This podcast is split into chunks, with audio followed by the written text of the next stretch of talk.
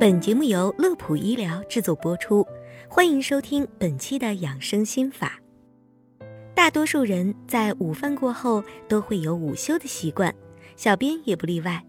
可生活中还有一些人，不论是早中晚，只要吃过东西，便会产生浓浓的困倦感。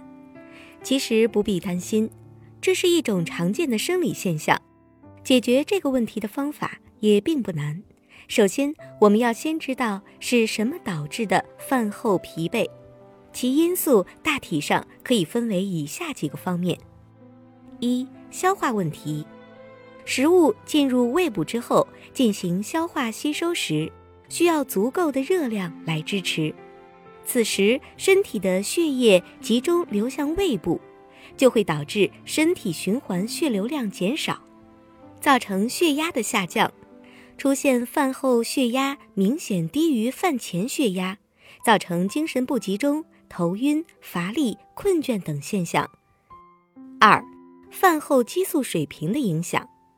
饭后人体所需的能量和营养物质得到充分补充，身体随之释放胰岛淀粉样多肽、胰高血糖素、胆囊收缩素等，使血糖上升，并且产生饱腹感。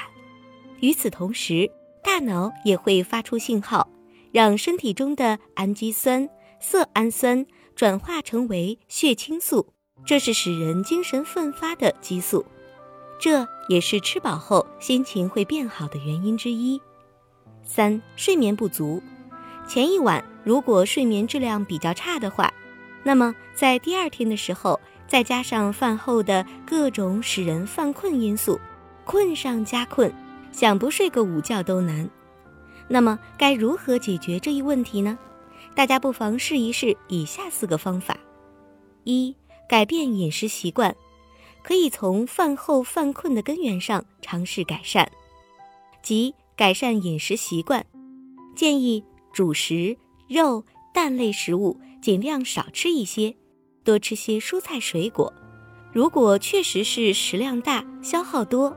也可以适当增加用餐次数，少吃多餐，每次用餐七分饱即可。二，饭前一杯水。研究表明，饭前饮用三百五十到四百八十毫升的水，可以降低自主神经损害患者的餐后血压降低幅度。当然，一般人正常的一杯水足够起到相似作用。如果前一天没睡好，也可以换成咖啡和茶。需要注意的是，如果晚上入睡困难，千万不要喝咖啡和茶。三、散步。俗话说：“饭后百步走，活到九十九。”饭后建议慢走二十到三十分钟，半小时之后再进行午休。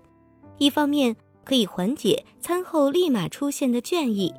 另一方面，也给了消化系统工作时间，减少了它的负担。